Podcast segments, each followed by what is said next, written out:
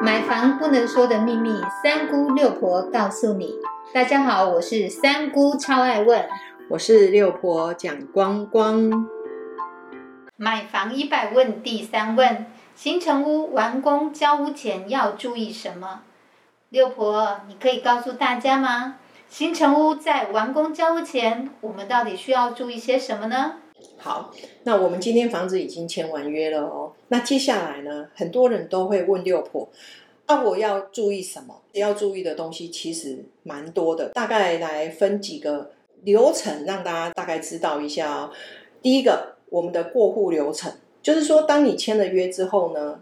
我们就会有所谓的用印的动作，用印的动作应该都会跟银行对保的这个动作结合在一起，因为就是你今天签了约之后，事实上已经确定买了这间房子了。买了这间房子之后呢，在接下来我们就除了你买现金之外，我们就必须要跟银行做贷款的一个动作。贷款的动作呢很简单，就是我们贷对完保之后呢，就会有一个所谓的用印移转的一个用印的动作。用印的动作呢，最主要是要申报我们的增值税跟契税。这个东西就是买方的话呢，就是我们要去做一个契税的一个申报，你要去做一个税级的一个设立，然后再来呢，卖方呢他就要缴交所谓的增值税，然后银行对保呢已经完成了之后呢。我们一定要来了解，你如果今天已经银行核准你的买卖条件，就是你的银行对保的一个金额是被核准了之后呢，接下来呢就会做到了一个所谓的出验的动作，然后再接下来就会到了一个过户完成要拨款呢，拨了款之后呢，再来就是大概是七天。就是会去做一个房屋产权的一个交付的一个动作。六婆要跟大家提一下，如果你今天已经是呃过户完成的话，那即将到了一个交屋的动作，我们把它做一个重点提示，就是说你一定要去请对方，就是卖方提供一下你们这一次做的设定之后的一个成本，你必须要去了解他项权利。是不是只有银行是设定第一顺位？银行它其实在设定这个他项权利第一顺位的时候，你可能从里面可以看到，第一个就是你贷款的金额乘以一点二倍的一个设定的金额，然后再来你的贷款的年限，大概是谁是借款人？如果你在你的房屋的成本里面，你看到他项权利里面，你还看到了其他的设定的话，请各位要去注意。这些不应该出现在你的成本里面的东西，你就必须要去提出异议。还有一个重点，你今天要交屋，请对方就是要提出今天的所有权状的房屋成本的他项权利，你必须要请他提出这个房屋成本来看看是不是还有。有没有被他们做了一个不好的一个设定在里面？因为这个东西就变成你就是不是只有你跟银行的债务债权关系而已，所以这个东西是一定要去了解的。那还有一个就是权状的字号，所有权状的一个字号应该要跟登记簿相同，所以这个东西要怎么去复核？就是你拿到权状之后，你要跟你的成本下去做对应。那这个东西是很少人可以去了解的部分。再来就是我们的那购物的流程呢，我们从定金开始到签约用印交证件，然后再来缴纳税款到过户，再接下来就是贷款。从第一个定金签约到缴纳税款，这个时间大概是二十天。如果建设公司呢，他已经拿到了使用执照，就等于说已经拿到使用执照哦，而且它是已经是过程公司权状的话，那现在我们大概就是。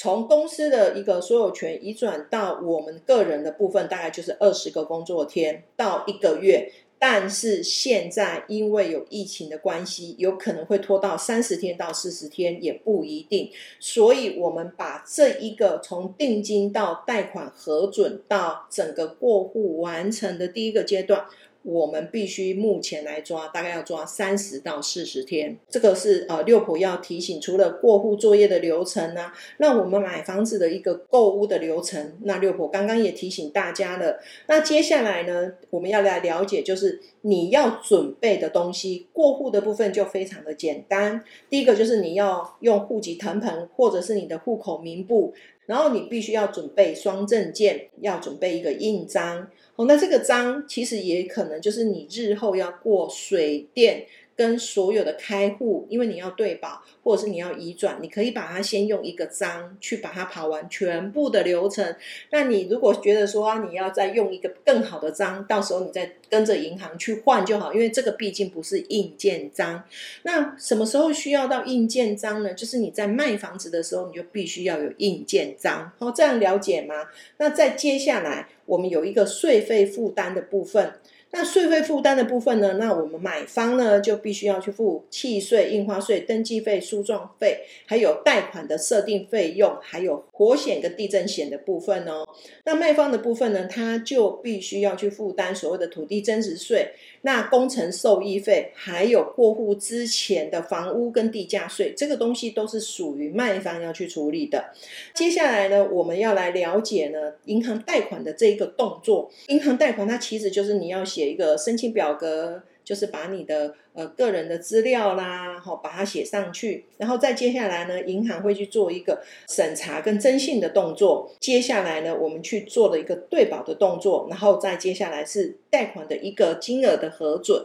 再接下来呢，核准之后，那当然就是做设定，设定完之后，那当然就是拨款。你要准备的东西，当然就是你的财力证明。财力证明就是说，你今天能够证明你自己有多少。的偿债能力这个部分呢，就是你要自己能够提得出来，然后你必须要准备户口名簿或者是你的户籍成本，然后你的双证件跟你的财产清单，这个东西是为了如果你今天是首次购屋，你要准备的东西。接下来呢，我们就要去了解哦，我们现在其实有两个部分呢，就是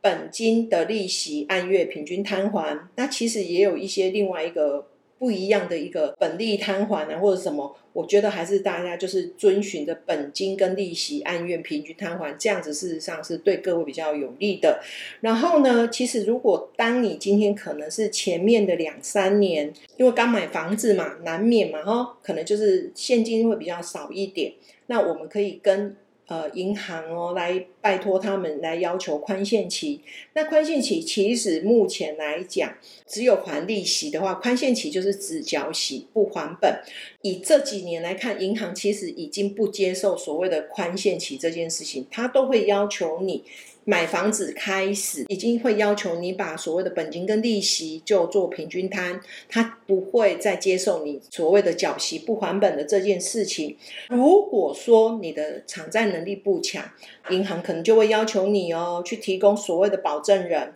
作为保证人的话，当然就是家人啊，或者是爸爸妈妈啊，好这样子他来提供担保，这样子你的房子的部分才在贷款的部分比较没有问题。当然到最后交屋的动作，就是我们会依照签约的时候呢，买卖双方在权状的点交跟我们合约书里面所载明的一些费用的一个计算方式来做一个分水岭，然后再来我们点交的房子跟钥匙之后，当然这个就是所谓的交屋的动作。原来在新城屋完工交屋前需要注意这么多细节啊！从过户作业流程的签约、申报增值税、银行对保、过户银行设定、过户完成、贷款拨款到交屋交付文件，还有购物流程的定金、签约、用印、交证件、缴纳税款、过户贷款，这些真的都需要仔细的再重听一次才能搞懂了。